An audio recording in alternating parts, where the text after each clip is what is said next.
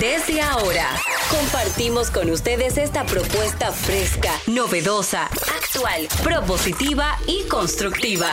El programa donde la radio y las redes sociales se unen para darte la información más completa y diversa. Bienvenidos al mediodía con Mariotti y compañía. Al mediodía, al mediodía con Mariotti y compañía.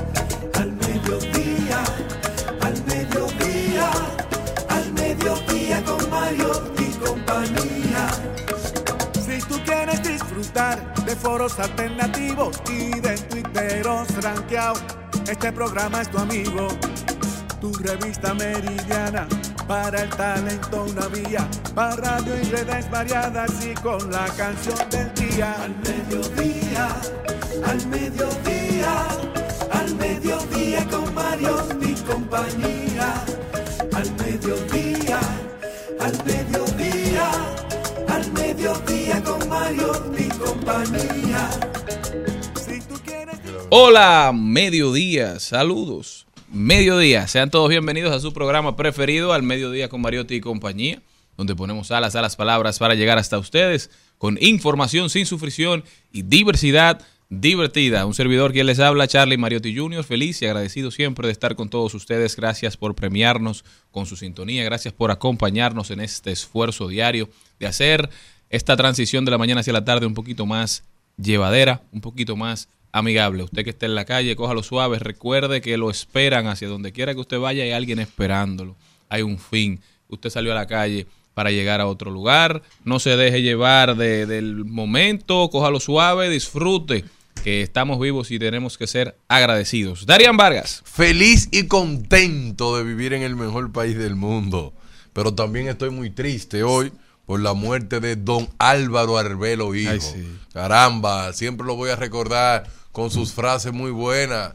¿Sí Y o no? me- sí, no, y me gustó una que él dijo una vez, miren, yo no soy racista. Yo no, yo no quiero saber de los hombres blancos, pero tampoco de los malditos negros. De esa frase del Don Álvaro era muy peculiar, Sí, pero era un hombre de valores, un hombre que fue muy importante para la radio, pero también para el deporte. Don Álvaro fue Historia, cronista deportivo, historia, un tremendo historiador, la enciclo- enciclopedia humana. pero mucha gente no sabe, don Álvaro también fue presidente de varias asociaciones de ajedrez, Sí. uno de los principales promotores del ajedrez en el país, era amante del tenis de mesa también, del ping-pong, y fue uno de los cronistas deportivos más importantes que, que ha tenido el país. Una generación no, no conoció ese aspecto de él, sí, conoció, claro. lo conoció en la Z101, que ra- cambió radicalmente cómo se hacía radio en este país. Y esa frase al iniciar, y amanecemos, Amanecemos hoy. Caramba. popularizó muchas frases. No, yo era, Álvaro. lo- era loco con su viernes de encuesta. Me gustaba la encuesta. Hizo una vez, una vez y que ¿Es usted uno de los 300 mil gays dominicanos?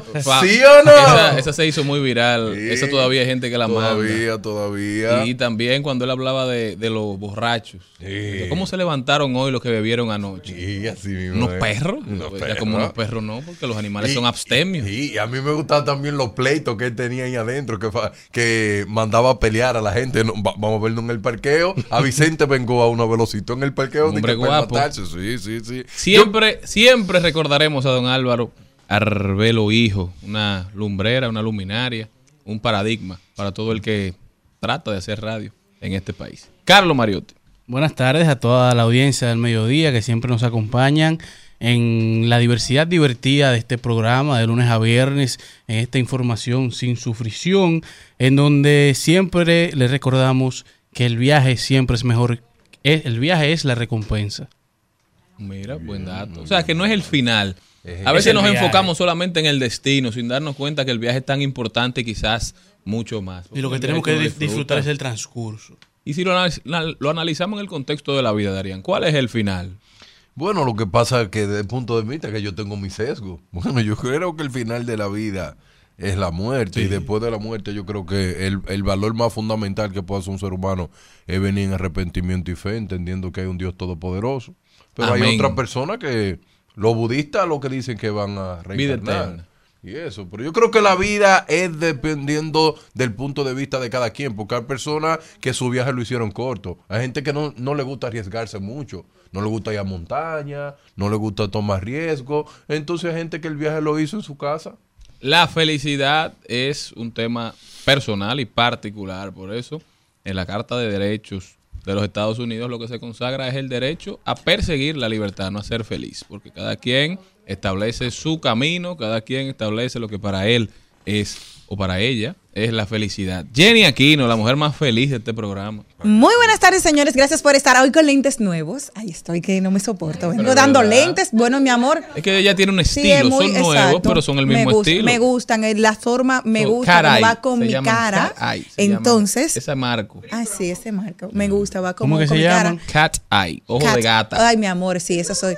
Eh, porque La tú sabes única productora Porque que yo quiero ser una gata para darle guata. ok. Uva, uva, uva, guasta. Güey, me encanta, sí. Buen dato. Eh, lo Gracias. bueno de hacer radio es que, a pesar de que muchas veces nosotros no tenemos un programa abierto, por eso entendemos que estamos solos. Muchas veces entendemos que la gente no nos escucha y hay personas que nos va asumiendo y nos van adentrando dentro de la particularidad y la familiaridad y escucharnos todos los días nos hace familia. También don Álvaro Velo lo hizo a través de la radio. Hizo un nuevo paradigma, un hombre muy estudiado, un hombre que supo ganarse el cariño del pueblo, hablar muchas veces, fue incluso suspendido por las malas palabras en algún momento también, que es parte de su historia, también está parte de lo que era esa sábana blanca con puntitos negros, nadie es impoluto, y él supo hacer un estilo totalmente diferente, también trabajando de la mano de Charlie Mariotti, que hay que reconocerle también que era uno de las mentes maestras detrás de la Z101, que durante mucho, mucho tiempo trabajaron de la mano no se le puede olvidar. Para mí mi frase favorita era lo que utilizaban en política. Ay, dame gusto, Eury, dame gusto. Que siempre lo utilizaron a partir de algo que él decía, claro, dame gusto, Eury, dame gusto, sí.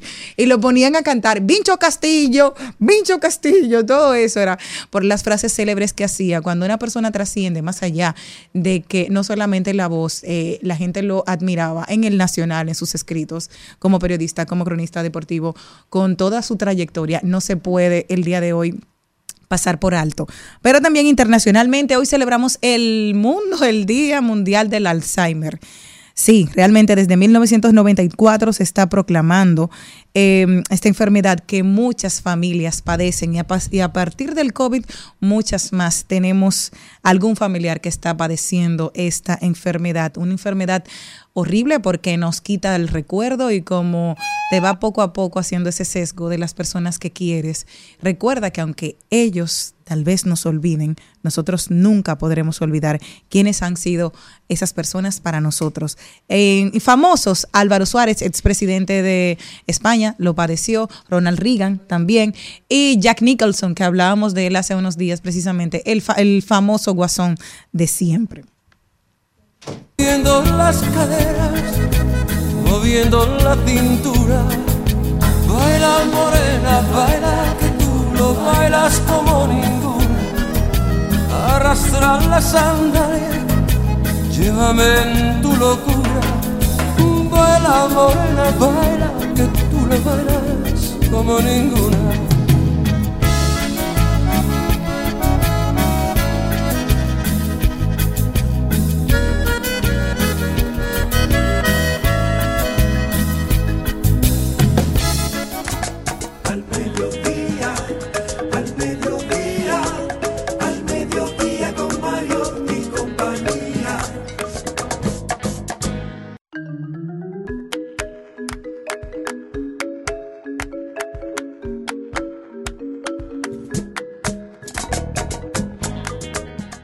Eso que escuchaban ahí, Julio Iglesias, quien este fin de semana celebra sus 80 años de vida, don Julio, que nació el 23 de septiembre de 1943. Ha dicho en más de una ocasión el, este hombre que él le agradece mucho a la vida todo lo que le ha dado, lo bueno y lo malo. Hay quienes aseguran, Darían Vargas, a ti que te gusta mucho hablar de, de este tema de estadísticas, de números, que Julio Iglesias ha estado con más de 3.000 mujeres. Lo que hay que preguntarle a esa mujer es si él es precoz.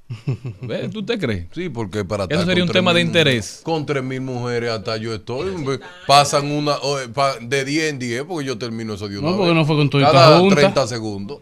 No, pero la verdad que lo suyo no tiene. No, es que yo no voy a promover eso. Eso no es un logro. Un hombre que para él tenga un logro, que 3.000 mujeres es un logro, es un perro. ¿Es verdad? Para que sepa. Sí, es cierto. Eso es un ah, Es un exceso. ¿Cuánto, ¿A cuánto sale? ¿Tres mil? ¿Tres mil? Es 3.000 mucho, hasta, hasta peso, tres mil. Pero son mire, vamos a analizar que cuál es la vitalidad de un hombre realmente. ¿Desde qué edad? qué edad? Vamos a poner que la vitalidad de un hombre va Desde los desde, los, 13. dos- desde los 13 No, no, no, hasta desde los los 50 15, años. 16. No, ponle chisma para allá. 60 años. 65. Dale hasta Ok, ahí. ¿verdad que sí? Pero calcúlalo desde los 18. De 18 No. menos 65, 47 años de puro mambo, ¿verdad Sí, que sí? Tiene Julio Iglesias. 3000 entre 47, tú tienes que darte cada año 63 mujeres. 63 pues no es tanto.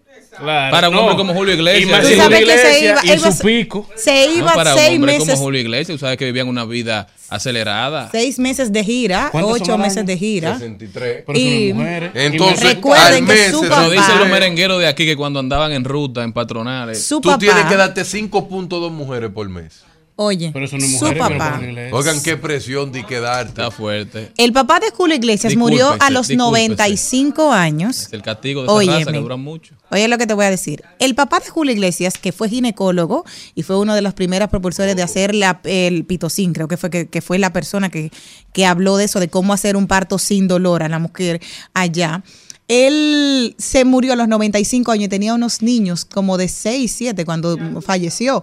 Entonces, porque incluso fue muy próspero a partir de los 80 todavía, que, que tiene, son los últimos, exacto, que tiene. Pero actualmente tiene un matrimonio de 33 años con la eh, modelo holandesa Miranda, que ha pasado con ella, que ha tenido cinco hijos, entre ellas unas mellizas. Vivió mucho tiempo aquí en República Dominicana y está por ahí. ¿El papá o No, él? Él Julio, vive aquí, Julio. dicen. No, no, no, no. hace años que se fue. viviendo en Punta Cana. Exacto. Incluso fue de los principales promotores de Punta Cana Sí. en un momento dado en el mundo. Carlos de la Renta, ¿cómo es? Oscar de la, de la Carlos de la Renta. No, Entonces, Ca- mira, Carlos, Carlos. Mira, ahí es que Mira, usted- ahí ya, ya, ya, por con favor, esa- esa ya. cosa, ¿eh? Carlos de la Renta era un primo que nadie conocía. Claro. El contenido de hoy, señores, empieza en esta nota con Mabel González, que ya está por ahí. Mabel nos viene a hablar de TikTok y cómo han activado su función de tienda virtual estilo Amazon. Esto dirigido a apoyar a creadores de contenido y negocios locales para que la gente cuando esté en la plataforma pueda también adquirir sus servicios y sus prendas. Luego nos vamos con Ahí lo dijo.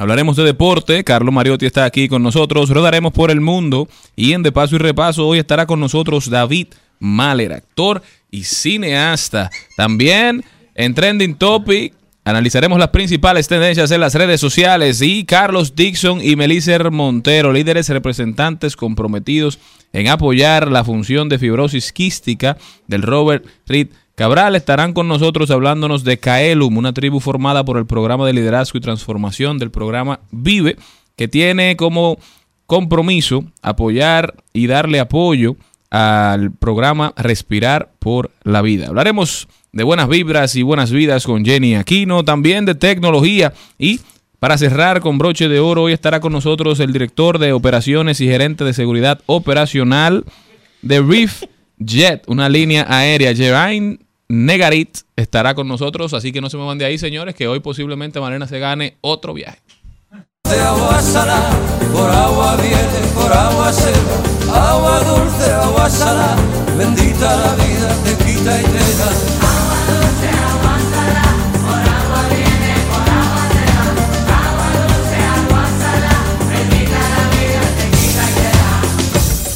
que cae del cielo sobre las olas del mar. Yo te quiero beber dulce y tú te pones salada. Al mediodía, al mediodía, al mediodía con Mario y compañía.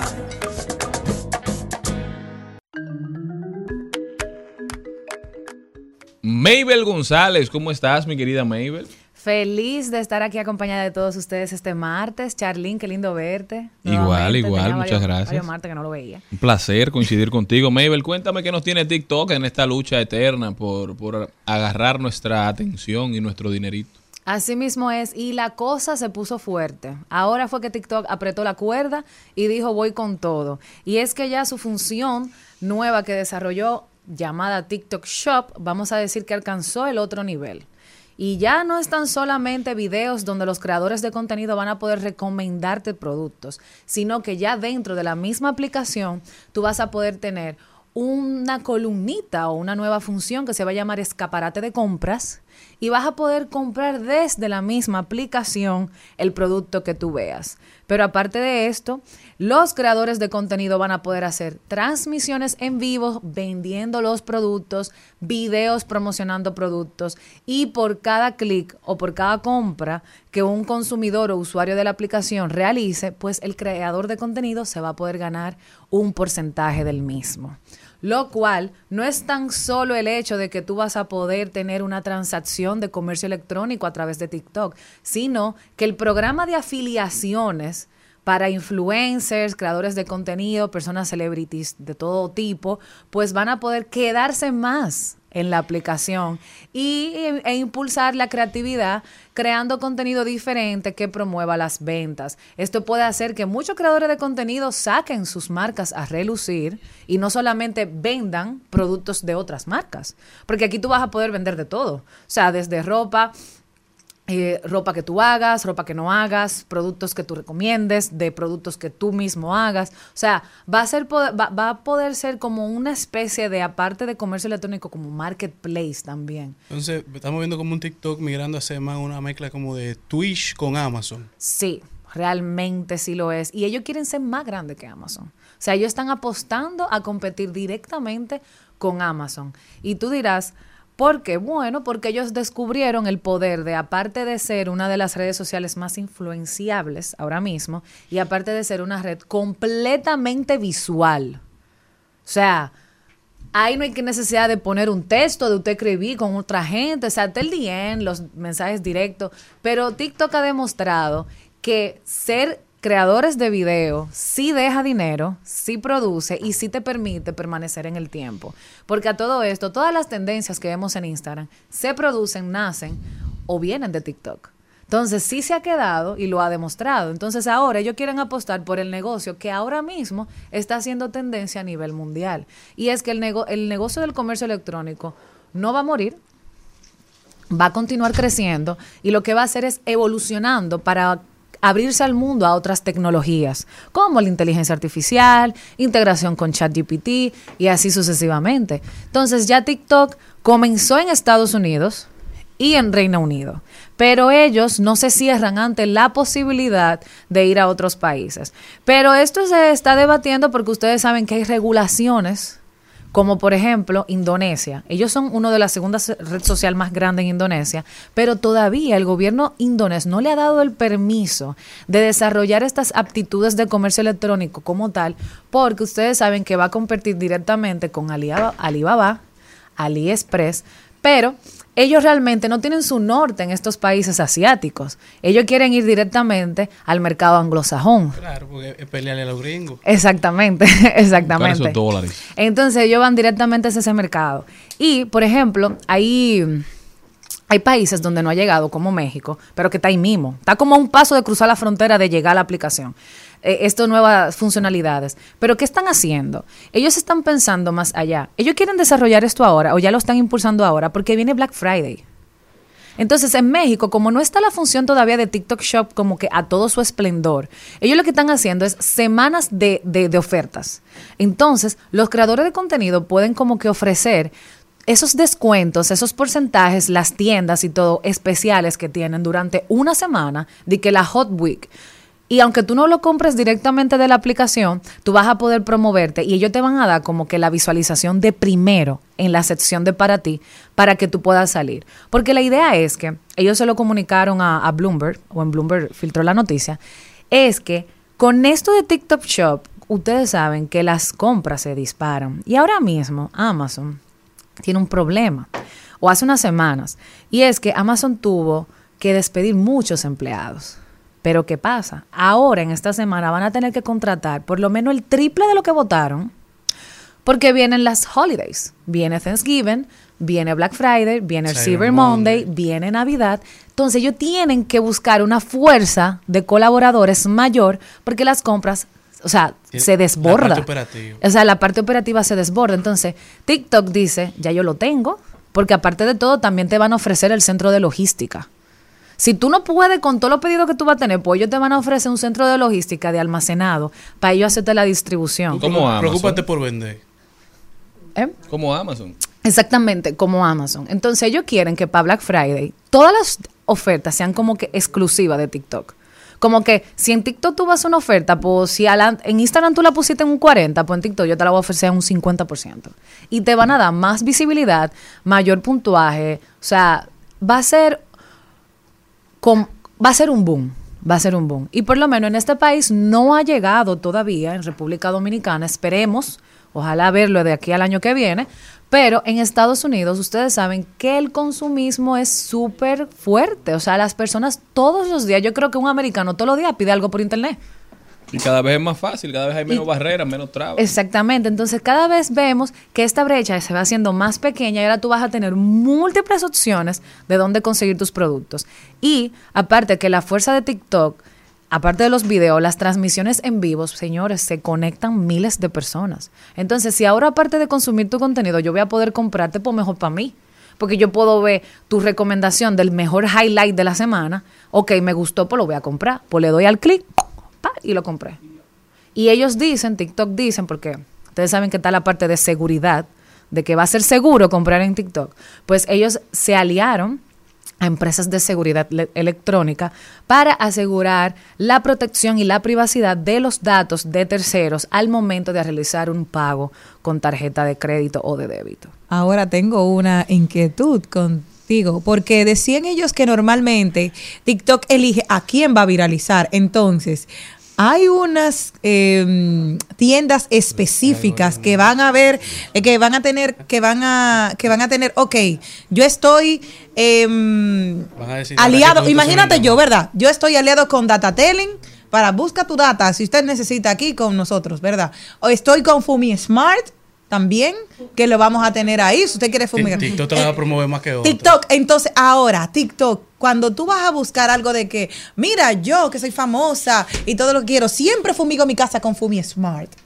Tú le vas a dar, pero hay un acuerdo entre Fumi Smart y TikTok. O sea, hay otras compañías, pero ahora van a priorizar a Fumi Smart porque yo tengo un contrato como empresa con TikTok.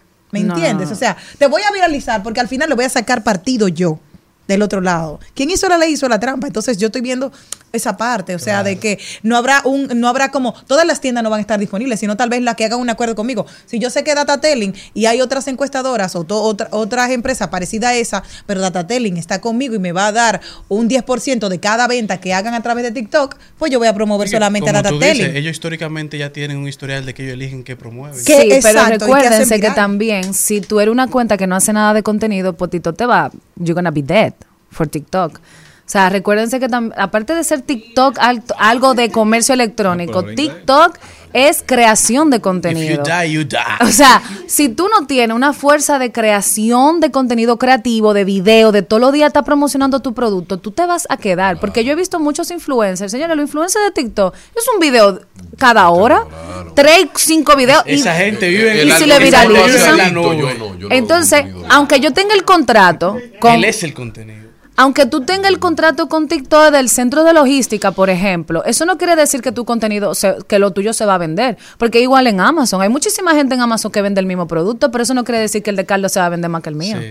Al final, el mío puede ser que se venda más porque yo estoy utilizando palabras claves, las mejores fotos, videos. Tengo un influencer por ahí que está afiliado a Amazon y está hablando de mi producto y lo está Oye, recomendando. Eso sale una foto con la camiseta mía. Exactamente. Entonces, es cuestión de estrategia de marketing. Al final, al final, ya estamos viendo que no es solamente estar en una plataforma por vender, es estar en una plataforma para vender estratégicamente. ¿Qué es lo que hemos venido hablando todos estos meses aquí? Y es que el servicio al cliente, y hay que usar la inteligencia artificial, señores.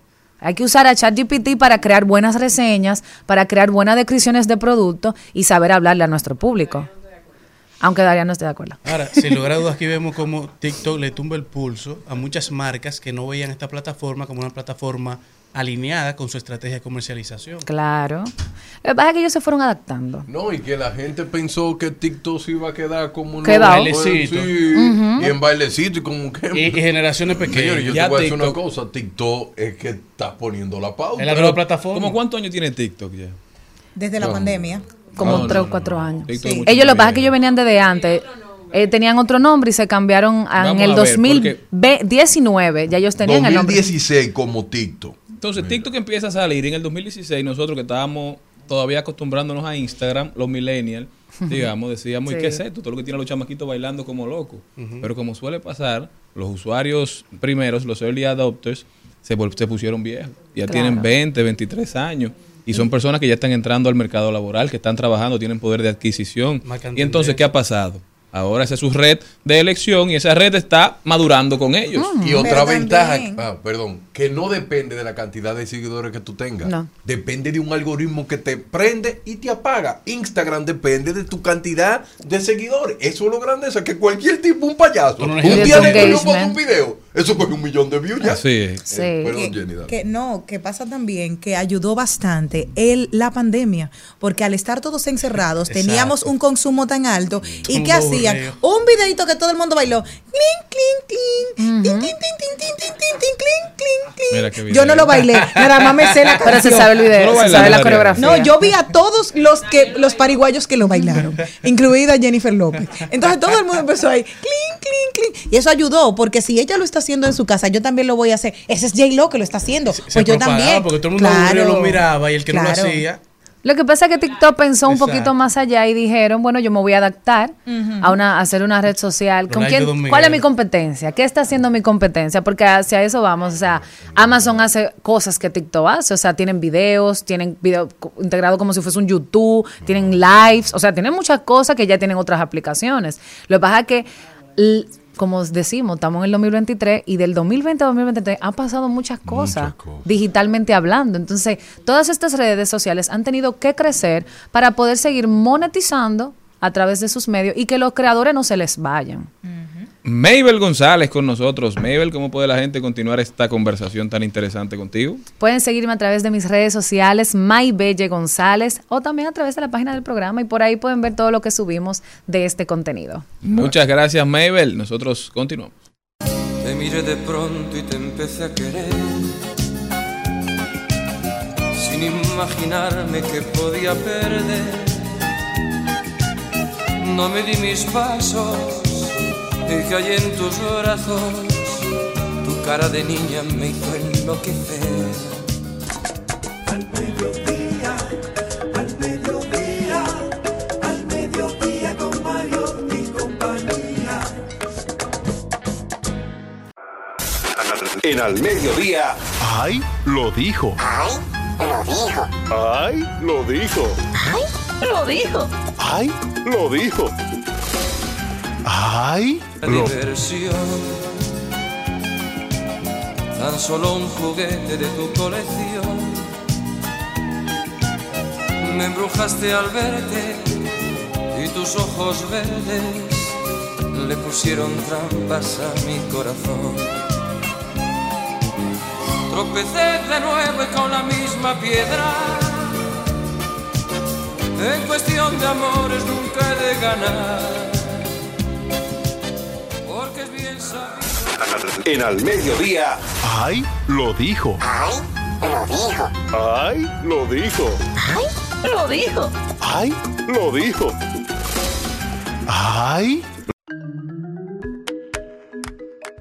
Estamos de vuelta, mi gente, y vamos a ver quién fue que dijo algo que valga la pena repetir. Arrancamos con Jenny Aquino.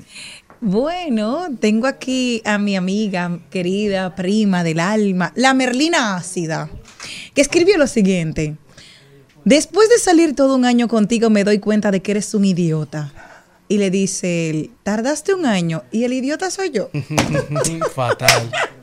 Son datos. Ay, lo que ¿Qué, decía qué usted opina de eso, doña Sí, Angelita? sí, sí, háblame usted. ¿Qué usted opina de esto? Bueno, lo que pasa es que cada persona eh, tiene su propia mirada y cada persona opina según sus conocimientos y lo que siente dentro. Si ella opina eso, a mí no me importa lo que los demás opinen de mí. Lo más importante es lo que yo opine de mí misma. Claro. Amén. Cada opinión obedece su Otro, interés. otro que dijo algo interesante fue Capinini. Mi papá. ¿Cómo Capinini? ¿Qué Pinini? ¿Qué Pinini o Capinini, como lo pronuncian? ¿Qué Pinini, líder?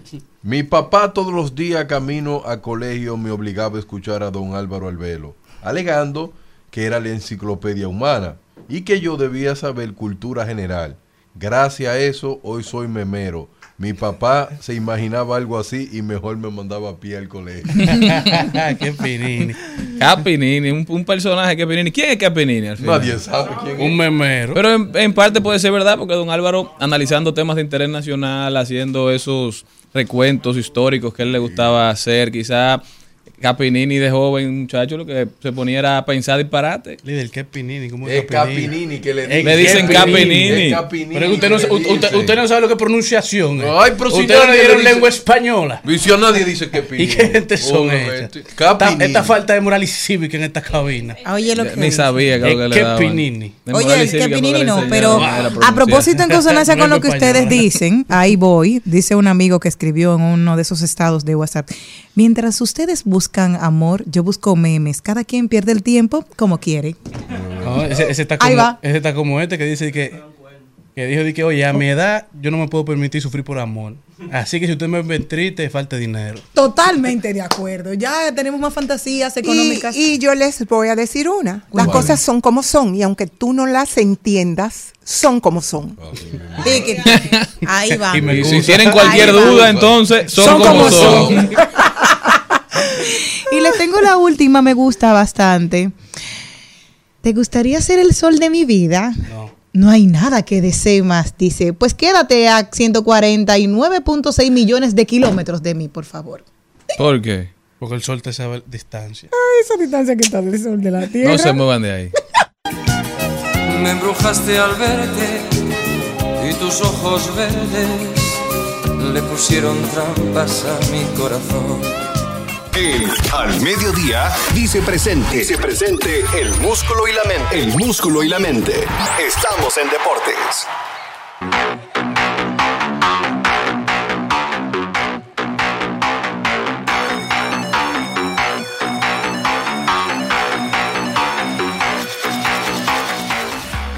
Señores, y pasamos al recuento deportivo del mediodía, iniciando hablando de las mayores, ya que en el día de ayer Julio Rodríguez, el J-Road Show, se unió a Juan Soto como los dos dominicanos en llegar por primero en esta temporada a los 100 RBIs, las 100 carreras impulsadas. Julio Rodríguez, que ahora se convierte en el jugador más joven de los marineros de Seattle en lograr más de 30 jonrones, más de 30 dobles, más de 30 bases robadas y más de 100 carreras impulsadas en una temporada, superando a Alex Rodríguez, a A-Rod, que lo logró en el 1998.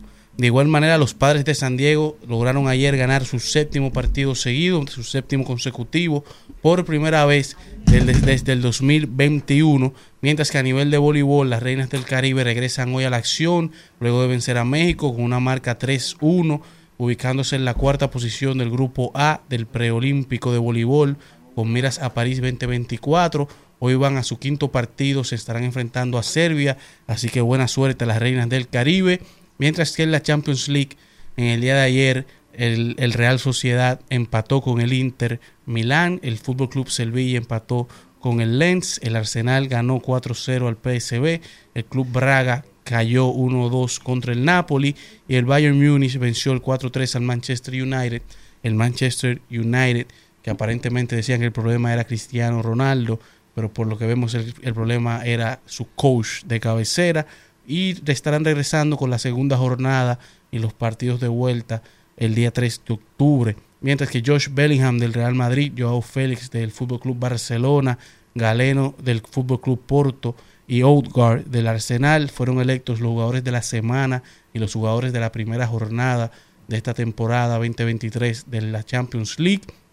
Mientras que hoy arranca la segunda gran competición europea, la Europa League de, fútbol, en donde la gran noticia y la gran figura de esta Europa League es Ansu Fati, Ansu Fati que fue cedido por el Fútbol Club Barcelona al Club Bridgestone, que estará debutando hoy por primera vez tanto Ansu Fati como el equipo en la Europa League en la primera jornada de seis en donde Liverpool también estará debutando y Liverpool estará jugando con el club Lask. Los que no conocen al club Lask, el club Lask es un pequeño club del norte de Inglaterra que ha ganado tan solo un título en 33 años y se estará enfrentando a uno de los clubes más grandes de Inglaterra que es el Liverpool, mientras que también tendremos, veremos enfrentamiento del Ajax contra Marsella, el Sheriff contra Roma, Olympiacos contra Frisburgo y Rangers contra Betis, mientras que ayer se llevó ya el draw de la FIBA en donde veremos ya los grupos que se estarán jugando en la AmeriCup del 2025, en donde la República Dominicana cayó en el grupo C de la AmeriCup 2025 y República Dominicana estará jugando en el mismo grupo que estará jugando Canadá, que estará jugando México y que estará jugando Nicaragua, mientras que en el grupo D estará jugando el número uno que son Estados Unidos junto a Puerto Rico, Bahamas y Cuba. El grupo B está compuesto por Brasil, Uruguay, Panamá y Paraguay, mientras que el grupo A está compuesto por Argentina, Venezuela, Colombia y Chile cerrando así este recuento de este jueves en al mediodía.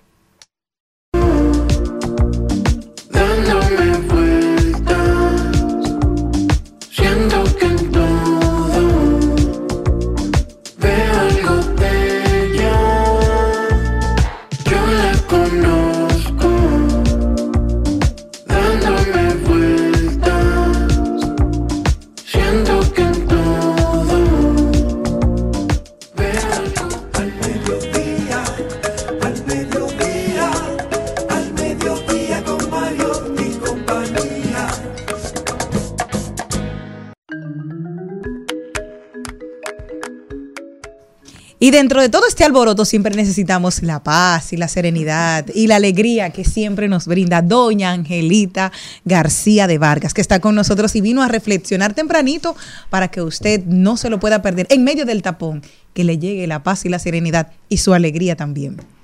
Hoy de verdad quiero invitarlos a reflexionar de un tema sumamente importante y me gustaría mucho compartirlo con todos ustedes. Se trata de si eres una persona reactiva o proactiva. Eso es muy importante tomar conciencia de si somos de los que accionamos o reaccionamos en nuestro comportamiento día a día. Saberlo nos permite el darnos cuenta de que somos y lo que estamos generando con nuestra reacción. Desarrollar nuestra proactividad positiva es beneficioso. He aquí una persona proactiva. Cito, una persona proactiva es aquella capaz de autoliderarse al margen de lo que suceda a su alrededor, evitando reaccionar ante lo inesperado. Asume de forma consciente la corresponsabilidad de su conducta para recibir cómo quiere actuar y cómo sentirse ante los estímulos que percibe, teniendo siempre en cuenta sus objetivos para generar nuevas oportunidades. Sin embargo, las personas reactivas presentan una actitud con predisposición hacia la pasividad. Espera y se les reconoce porque tienen tendencia a buscar excusas y culpabilizar. Dependen del, del entorno. Estoy bien si el entorno está bien. Las personas reactivas tienen dificultades para posicionarse ante la circunstancia, se desbordan emocionalmente, pierden mucha energía juzgando y criticando a los demás, perciben los cambios como amenazas y por tanto acaban saboteándolos. Tienden a quejarse verbalmente, pero no ejecutan ninguna acción al respecto. Están inmersos en sus preocupaciones y no buscan posibles soluciones tienen tendencia a ser pesimistas, les falta iniciativa, tienden a culpar a los demás. ¿Cómo se comporta una persona reactiva? Reaccionan de forma impulsiva frente a los problemas, casi siempre con agresividad o sintiéndose intimidados. Rechaza el análisis de sus actos, piensa que no vale la pena porque cada día es como es. Se enfoca en, en los factores externos para descubrir las causas de sus problemas. Una de las personas proactivas. Las personas proactivas se mueven con un pensamiento estratégico. Sus características son positivas, procuran ser muy positivas y responsables ante la situación que se le presente, son creativas, usan la creatividad para poder elaborar constantemente alternativa, son impulsoras de metas, tienen claros sus objetivos y generan acciones para lograrlos, toman decisiones, toman decisiones rápidas y pragmáticas, actúan gestionando los imprevistos en base a los objetivos que se han marcado. Son asertivas, comunican a su entorno de forma adecuada, clara, concreta y sobre todo respetuosa. Poseen iniciativa y tienen inteligencia ejecutiva. Son conscientes de su libertad para poder elegir una respuesta interna y externa ante las circunstancias. Son constantes, focalizan sus esfuerzos y acciones, consiguen resultados tangibles, dado que siempre están orientados a los objetivos. Tienen autoconfianza, tienen claras cuáles son sus fortalezas y sus debilidades y confían en su capacidad y potencial para poder superar situaciones adversas. Por eso, señores y chicos y compañeros, debemos de ser personas proactivas en nuestro diario vivir. Entonces yo me pregunto, ¿cómo, cómo tú eres, Jenny? ¿Tú eres proactiva? ¿Cómo tú te identificas? Si eres una mujer proactiva o reactiva. No, yo soy proactiva, aunque hay momentos que uno sí reacciona, pero sobre todo las cosas yo entiendo que no se van a quedar, si tú no te accionas, no se van a mover. Dice, recuerda que tú, hasta la Biblia lo dice, dice, dile a la montaña, muévete, pero te está diciendo a ti que hagas algo primero, antes de tú decirle a los otros. O sea, necesitas ser proactiva en la vida. Si tú quieres tener realmente resultados, necesitas agarrar el toro por los cuernos. Correcto, eso es así. ¿Y tú, Charlene? Igual, igual, yo creo mucho en, en actuar y no en reaccionar, porque cuando tú actúas, tú lo haces en base a tus deseos. Cuando reaccionas, Y a tus dejando emociones. Claro que sea otro el que dicte cuáles son tus emociones y tus deseos. Correcto. Yo soy hijo de la procrastinación. Yo trabajo en último minuto y, depende de lo que pase. Pero yo- Estoico. ¿Y usted? Mire, yo siempre he dicho que en las escuelas dominicanas, si hay una cosa que deben de enseñar es ese tipo de acción, porque la parte proactiva, el estudiante dominicano espera que le den una tarea para él poder aprender. Y se queda en ese poquito mundo, no quiere buscar más adelante porque tal vez la necesidad donde el entorno donde creció no ve esa proactividad, se ve mucha gente sentado diciendo ¿y hoy qué hago? Pero se quedan sentados, no se mueven, no se mueven. Y yo creo que el los entornos dominicanos deben de, deben de ir cambiando a personas que cada día estén buscando solución a sus problemas, no esperando que, que, que llegue un milagro. Entonces yo creo que eso debería de ser el Yo- ABC en todas las escuelas. Yo, pi- yo pienso también que eh, esa es una materia fundamental en todas las escuelas desde que uno es niño, porque desde que uno es niño, uno tiene sueños, uno tiene, uno tiene deseo, metas, que tú querías ser pelotero o, o quiero ser médico o no sé qué, pero nos tienen que enseñar a cómo manejar realmente esas metas que queremos lleg- que lleguen a una conclusión final exitosa. Entonces, lo mismo, la programación neurolingüística, de cómo expresarnos, cómo hablar, son materias que deben de ser básicas. Más que cualquier otra materia, hay que generar una materia cómo ser un buen ser humano, un, un individuo feliz, cómo uno desarrollar sus metas, cómo alcanzarla, por qué ser una persona proactiva y realmente efectiva, porque las personas proactivas son personas muy efectivas en su vida. Observen eso. Pero aparte de eso, cuando tú te encuentras con una persona proactiva, es una persona sumamente responsable y asume su responsabilidad. Sí, yo me equivoqué. Sí, yo hice eso. Sí, a mí se me rompió Son transparentes. son transparentes, son responsables. Entonces, tú sabes lo lindo que es cuando a ti te hace algo alguien y tú le reclames algo y esa otra persona reacciona reactivamente. Viene el conflicto, pero si esa otra persona, óigame bien, reacciona, sí, yo me equivoqué, excúsame, perdóname, cometí un error.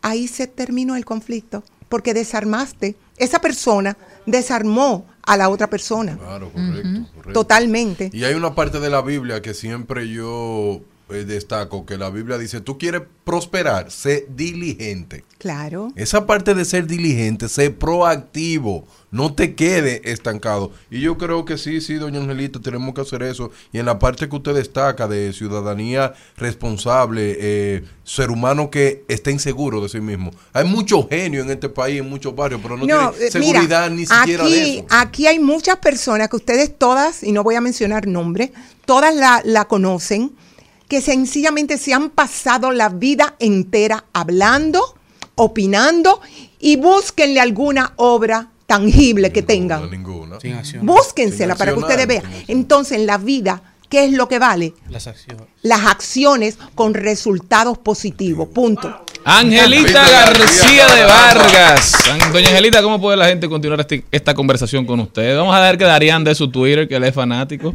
No un pro. No, Angelita, Angelita García GDB, arroba, Angelita García GDB. Ya saben, para continuar esta interesante conversación con una mujer que es luz, siempre. Angelita García de Vargas. Muchas gracias, mi compañero. Los quiero mucho a todos. Igual, también. no se muevan que nosotros regresamos con preguntas que ustedes nos envían. Ayer hicimos unas cuantas y la gente como que le cogió el gustico, ahí me mandaron unas cuantas más. Prepárense a responder. Qué chulo. Qué chulo. Sí. Ah, pero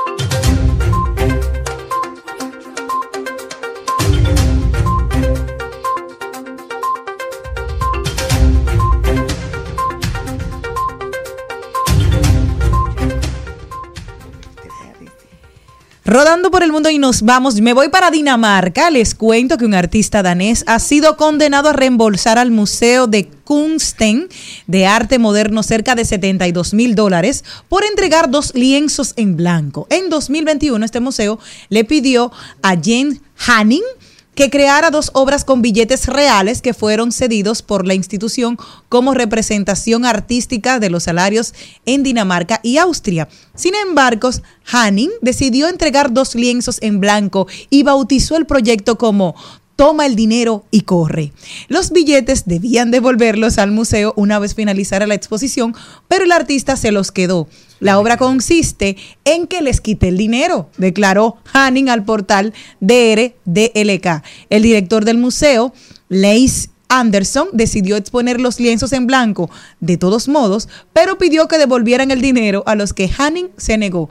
A pesar de que Anderson creía que el artista había creado una obra interesante, lo que hizo fue quedarse con los billetes que no formaban parte del acuerdo. Ahí está. ¿Cómo estafar con arte? Hombre creativo. ¿Quién más? ¿Para dónde me lleva? Yo voy, señores, a la India, Canadá eh, e India se están matando. Barato. Acabo de decir la India que cancela todas las visas diplomáticas de Canadá. ¿Y qué es lo que está pasando? Justin Trudeau lo acusó que dentro del territorio canadiense mataron un influyente del movimiento separatista dentro de, de la India. Ustedes saben que allá hay mucha casta, mucho idioma y ya ustedes saben, estos es países llegan a la parte que la gente dice Canadá e India, la trastienda de una guerra fría inesperada. El primer ministro Trudeau acusó al gobierno de Narendra Modi de estar detrás del atentado. Eso era lo que le faltaba al mundo, otro conflicto. Otro conflicto. En eso, Canadá y la India, el país más poblado del mundo. ¿Ustedes se imaginan eso? Qué dinámica. Ca- Don Carlos. Yo me voy para Inglaterra y es que en esta semana, en este fin de semana, la Real Academia de las Artes Británicas estará inaugurando una exposición en donde varias personas podrán llegar y entrar y la misma se llama eh, Imponderabilia. Pero lo interesante de esto es que para tú entrar, adivina qué tú tienes que hacer. ¿Qué? Tienes que pasar por el medio de un hombre y una mujer que están totalmente desnudos. Ok. ¿Y qué es lo que hay después que tú pasas esa puerta? Entonces, una vez ya tú entres, eh, tú vas a tener un enfrentamiento entre la desnudez, el género, la sexualidad y el deseo. El jardín del Edén. Es lo que tú te vas a Allá encontrar ahí dentro. Bueno, pero esperemos que la lo representación masculina sea lo- muy lo bien. interesante es que para tú Claro. entrar tú tienes que agarrar y mirar la imagen y para tú entrar tú tienes que pasar medio a medio. Pero el medio. Ah, sí. Pero tú ¿Dónde sabes es qué eso? yo haría. En Inglaterra. Eso es porque solo. nunca, eso no, por- ellos para, fue porque para nunca tuvieron una experiencia. incómodos con este tipo de entrada, hay un acceso Trasero. En donde, en donde tú no tienes que hacerlo de esta forma. Pero tú sabes que eso es porque Mejor nunca no he tenido ir. una experiencia en una guagua pública. Yo que estuve en una guagua pública, te pones primero la mochila adelante, lo primero, porque los hombres lo hacían para que tú como, como eras niña le cruzaras al lado. Entonces tú hacías así, hacías ese movimiento de la mochila adelante, pam, pam, todo el mundo se recogía hacia atrás y tú bajabas tranquilamente. Entonces hacías así, tan, tan, con la mochila adelante. Señores, Sí, mi amor, yo me la voy. te. Me voy para Estados Unidos, donde en medio de la reunión de líderes políticos en la Asamblea General de las Naciones Unidas, los Estados Unidos anunciaron el American Climate Corps, el Cuerpo Americano para el Clima, un programa que tiene como objetivo promover la energía limpia y la conservación y restauración del medio ambiente entre las nuevas generaciones. Y dicen, en, en apenas su primer año de reclutamiento, esta iniciativa pondrá a trabajar a una nueva generación diversa de más de 20 mil estudiantes que llevarán a cabo la importante tarea de conservar y restaurar nuestras tierras y aguas. Así lo dijo el asesor nacional sobre clima de la Casa Blanca, Ali Saidi. Esto fue en una conferencia de prensa. Lo que ha dicho Saidi es que este grupo de trabajo fortalecerá aún más la resiliencia de la comunidad mediante el despliegue de energía limpia. En muchos casos, esta energía es distribuida y basada en la comunidad implementando tecnologías de eficiencia energética que reducirán los costos de consumo para el pueblo estadounidense y sobre todo promoverá la justicia ambiental. Esa es la importancia de, de legislar para el mañana. Obviamente teniendo pendiente el país que tenemos, pero sobre todo el país que queremos trabajar para las generaciones futuras, para aquellos que no tienen voz, como la naturaleza y los animales. Felicidades, nosotros deberíamos empezar a dar paso en ese mismo camino, porque se ha demostrado que, aunque somos uno de los países que menos ha, digamos, colaborado, que menos ha contribuido al cambio climático, somos de los 10 países que más afectados se va a ver por los embates de este cambio climático y lo mencionaba el presidente en su discurso en la Organización de las Naciones Unidas. En eso sí creo que fue acertado. Y una noticia que llama a la reflexión que pasó en Ruanda, un asesino serial eh, fue infectado del VIH, pero él no Mm. supo qué mujer fue. Entonces él seleccionó las 12 últimas mujeres que él estuvo. La mató las 12 y ¿Cómo la enterró en su ¿Y esa jardín. noticia, líder? Y luego en el juicio él dice, y aparte de esas 12 busqué dos más porque no estaba seguro. Me arruinaron mi vida, mi mente colapsó y por eso yo hice eso. Yo no soy un ser humano, yo no sé por qué yo estoy vivo. Les- Y y usted trajo esa noticia porque... Para que ustedes vean la capacidad que tiene un ser humano cuando no tiene una mente estable de buscar ayuda.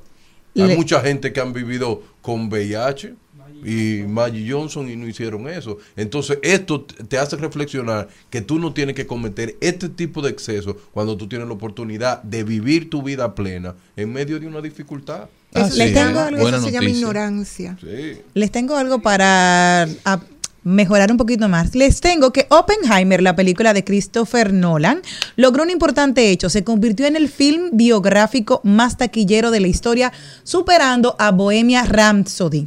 Es mucho.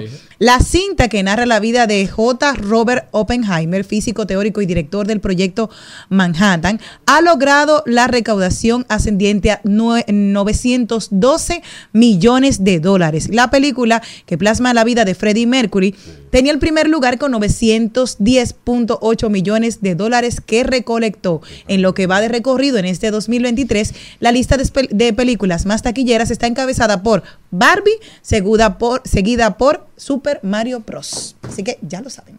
Ah, y tras la pausa, no se la pueden perder. Nuestra querida Maribel Contreras trae de la mano a David Mahler. Señores, pero antes de irnos, una pregunta de parte de nuestra audiencia para estos muchachos que están aquí con nosotros. Señores, quiere la gente saber cuál es su opinión sobre el siguiente tema. Darían Vargas o Carlos Mariotti, que está soltero, se va a casar próximamente. Pongamos ese ejemplo. Otra vez. Carlos se va a casar. Sus amigos, Darían, yo, su hermano, y sus otros amigos, decidimos hacerle una despedida de soltero. Una Sí. tradición ya Claro. en este país. Te lo hacen tanto los hombres como las mujeres. En esa despedida de soltero, Carlos conoce una joven. Esa noche está despidiendo su soltería. Y tienen un encuentro. Preguntan los oyentes de este programa si es eso considerado una infidelidad. Claro, que sí. Y el mundo es un relajo.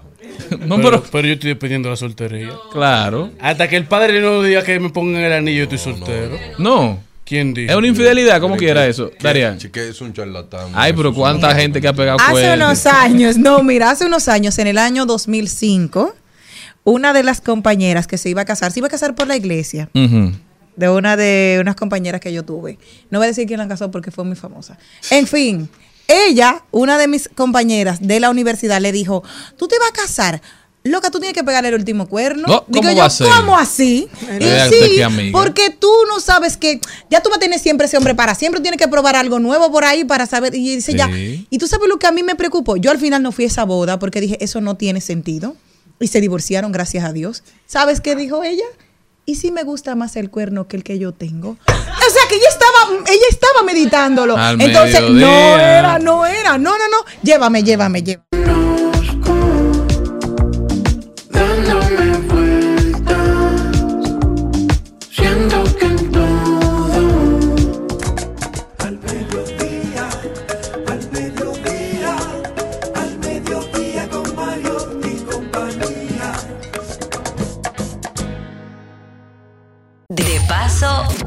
De paso y repaso.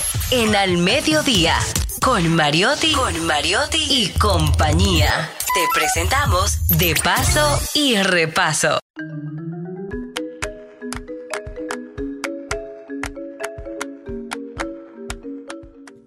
Estamos de vuelta, mi gente, en Al Mediodía con Mariotti y compañía. Gracias por estar con nosotros por Rumba 98.5. Sin más preámbulos, nos vamos con el invitado que tiene RCC Media de cabeza. Nosotros estamos en la primera planta de este edificio que tiene tres. Señores, aquí hay un pasilleo que no se había visto nunca. Maribel Contreras. Bueno, después de ese preámbulo. Mira quién entró ahí. solo- Otra más. solo tengo que decir que tenemos el, el- el inmenso placer de tener a- aquí a un artista, primero artista, después actor, ahora también director, director de, de ficción y también director documental David Mahler. Bienvenido. Y, y viene el Aplauso. para ti. Gracias. Gracias, muchas gracias y gracias por esa introducción. Para mí es un placer, tú sabes que hay mucho cariño, de verdad, nos conocemos hace mucho y, y gracias por, por permitirme estar en esta plataforma. Bueno, es muy importante para, para nosotros y, y claro, para el país eh, llevar la buena noticia de que hoy, precisamente hoy, llega a los cines de todo el país el método. Así es, hoy nace. Hoy nace. ¿Cómo, cómo surgió la idea de esta película? ¿Cómo fue? Bueno, el método, mira, a mí siempre me ha encantado la idea.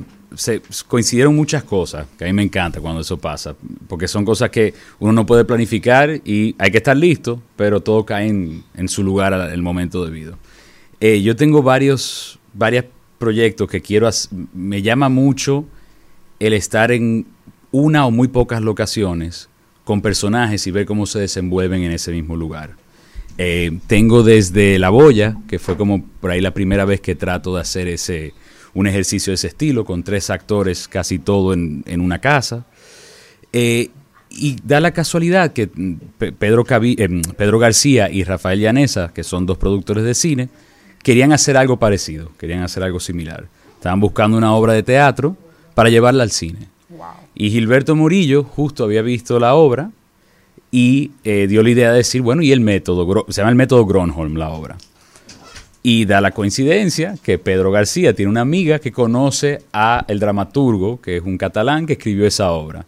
Pusimos en contacto y nos dieron los derechos y ahí comenzó todo el proceso. Se fue el inicio de un largo proceso de adaptación de la obra, ensayos y bueno, después el rodaje. Y aquí Wow. estamos. Parto de elefante, tres años para parir ese, ese muchachito. Pero hay, hay una, una, una cosa muy interesante de, del método y es que transcurre prácticamente en un solo espacio. ¿Cuánto tiempo te, te- llevó la producción, la grabación? ¿Cómo fue ese proceso? Yo la monté como si fuera una obra de teatro. Eh, creo que eso ayudaba. Lo bueno de, de filmar dentro de un estudio es que se filma cronológicamente. Usualmente una película no se filma cronológicamente. Tú puedes filmar el final el primer día. Y eso para el actor, no, tú sabes, no es lo ideal. El filmar cronológicamente supone muchas eh, cosas eh, pros, hay más pros que contras. Entre ellas es que el actor va progresando, su personaje, perdón, va progresando tal cual va progresando la película. Y lo otro es que si se nos, inven- nos inventamos algo a mitad de camino, por el tema de continuidad se puede integrar en la película. Porque si tú filmas el, fi- el final, de repente tú dices, no, porque quiero que le den un trompón y tenga un ojo morado. Bueno, ya filmamos el final, eso no se puede. Entonces, eh, se pueden crear situaciones y uno puede improvisar mucho más. Eh, entonces yo monté la obra, perdón, eh, los ensayos como una obra de teatro. Todo de corrido. Y después, eso tomó como un mes, un mes y pico. eh, La preproducción tomó más o menos el mismo tiempo. Y el rodaje fue más o menos un mes. Eh, creo que fueron cuatro semanas y pico. Y fue genial, porque es eso, tú estás genial por un lado, pero uno se medio vuelve loco ya después también. Después de la segunda semana, viendo la misma cara a todo el mundo en el mismo lugar, tú comienzas ya a chipear un poquito. Pero fue, a mí me encantó, la experiencia me encantó. Bueno, la verdad es que la, la película que tuve la oportunidad de verla esta semana en, en la presentación a la prensa y a los medios y a los especializados, ¿verdad? Eh, Que tú es- estás entre ellos también, porque tú sabes, tú, de, de esto tú sabes mucho. eh, una, una, una cosa importante es que la película lo que menos parece es dominicana. En el sentido de la iluminación, los espacios donde, donde, donde transcurre la misma, la, el uso de, de la tecnología. El uso, o sea, fue... Y, y una cosa también que me, que me llamó mucho la atención, aquí hacen, se han hecho algunos intentos de hacer películas que tengan un cierto nivel de, de suspenso y, y casi nadie lo ha logrado mantener como, como mantiene el método a, a uno como, como con una cosa aquí, como que siempre estamos esperando qué, qué va a ser lo próximo que va a pasar. ¿Cómo tú lograste eh, esa aura, mantener de verdad esa aura de suspenso? Yo, bueno, de prueba y error, o sea, lamentablemente me ha tomado hacer películas no muy buenas para aprender errores para poder hacer una película decente. Eh, entre ellos hay un... La comedia me ayudó mucho, el haber dirigido comedia antes.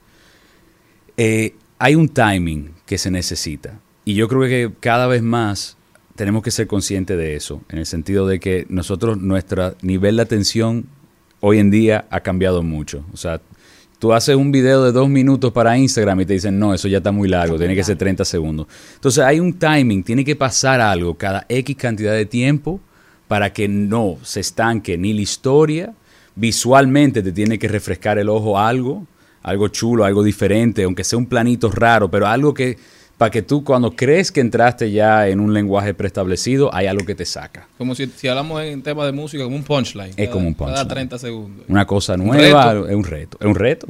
Y a veces uno la pega y a veces no. Y, y cua- el problema cuando uno no la pega es que entonces se te ve la faja y se ve forzadísimo. Y Y dice, ah, veo lo que este tipo quiere La- hacer. La audiencia desconecta entonces. Exactamente. ¿Cómo tú la reenganchas? Eh, ese es el tema, que hay que tratar de que no que no desconecte como cuando uno está bailando, que diste un paso de más en salsa. y, ay, eh, Hay que volver otra vez a, a- a coger el ritmo. pierde Y ojalá que, que el resto del baile sea tan bueno que no se, haya, no se recuerde que le pisaste un pie en un momento. O sea, esa es más o menos la, la tesitura. Y, y- y algo interesante que dices dentro de, de la película es que no solo tiene el suspenso, sino que nos saca del suspenso para reírnos y luego nos vuelves y nos metes. Entonces es como un, un híbrido, ¿no? Sí. Entre, entre un suspenso, pero también una comedia y, y te tiene como todo el tiempo jugando contigo. A mí me parece, y siempre he sido fiel creyente, que el humor es lo que nos salva. Eh, solamente podemos hablar de los temas más sensibles que nos afectan, que nos dividen, solamente a través del humor. Eso es algo que mi papá y mi mamá también, porque tiene muy buen sentido del humor, pero sobre todo mi papá me enseñaba de pequeño. O sea, él, él afrontaba la vida con humor. Entonces hay que reírnos de nuestras propias desgracias. Entonces, a menos, o sea, hay obviamente géneros diferentes, pero este, este en particular, lo que me encantó de esta obra es que tenía ese sentido del humor, como picante, filoso, pero toca temas eh, más profundos y tiene esa cosa de que te tiene enganchado. Pero sí, era, era tratar de conseguir un balance perfecto de que te tengo en suspenso, la estás pasando mal, pero de repente es como, no sé si a alguien le ha pasado, como en las situaciones más solemnes. ah, En un velorio en que un- se ríe. Diablo, estaba pensando exactamente eso. Y no se ríe porque está pasa. nervioso y porque Sí, no sabe qué hacer. No sabe cómo actuar. Pues Me esta pasa. peli, yo quería tratar de recrear un poco eso. De que te viste con un amigo tuyo en el velorio. y mierda, Ya, no, gente que no puede ir de- junto a un velorio. Eh, Tú, tú no quieres mirar a los ojos, tú empiezas a mirar para abajo. No, exacto. Y todo el mundo a veces se dice, ay, pero mira, ella está llorando y tú lo que te muerto de la risa porque Sí. el dominicano ríe llorando y, y, y, y- llora así, riendo. o sea, cual. son esas, son esas de las partes eh, tan hermosas que nos caracterizan. Pero yo quería hacerle otra pregunta muy lejos de No, del no, no te vayas lejos, No, lejos, lejos, La calma lejos. antes de la tormenta. Exacto. No, realmente. Es verdad eh, que está endeudado, que la- el banco lo está llamando a esa. Escuchamos. Escuchamos. según rumores que andan en los pasillos. El Banco, No, el Banco no. Popular nos llamó aquí antes de que usted llegara. No, no, no, no.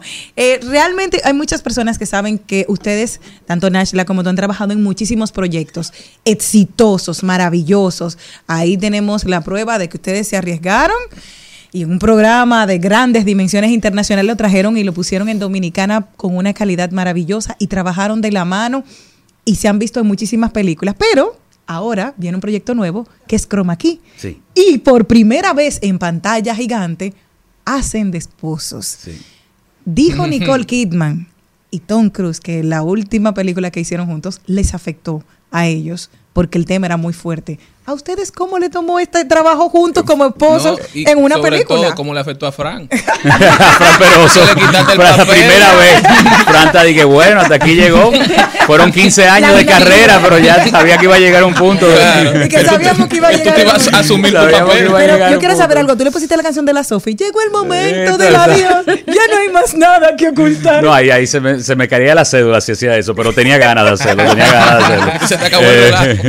eh, no, mira, por suerte, esta peli es completamente opuesto a Eyes Wide Shot, que es la de Ajá. Nicole Kidman, que ahí sí yo lo entiendo, cómo puede eso traer problemas. Esto fue completamente lo opuesto porque es una comedia súper ligera, divertida. eh, y, y al revés, nos, nos pudimos divertir mucho porque hay dinámicas ahí mismo que son dinámicas de nuestro día a día. Yo creo que al revés, yo creo que mucha gente le cogió pena a Nash y de que tú tienes que lidiar con eso todos los días, por los chistes malos, es como ser un niño grande, irresponsable. Hay muchas cosas ahí que tienen La gente decía, pero eso es así, de verdad. mía". Exacto. Pero no, la verdad que la pasamos súper bien. Aparte el ambiente que se creó en esa película, porque Pablo Che es como un hermano para mí. Yo lo quiero muchísimo. Trabajamos, hemos trabajado muchos proyectos juntos. Entonces, ese ambiente que se creó también hizo que fuera una experiencia. La palabra es divertida. Nos divertimos cada día en el set porque la película era de eso también. La diferencia de tu personaje contigo, que tú haces de papá y que cuál es la diferencia que tú encontraste en este personaje que era retador también, porque dentro de todo, claro, dentro de tenían otra estructura. Sí, yo, ¿Qué o no sea, tiene? yo creo que yo diría que para mí el- el- la, la diferencia por ahí más grande es eso, que yo por ahí eh, lidio con los problemas como, o trato de hacerlo, eh, tan pronto surgen, como que no...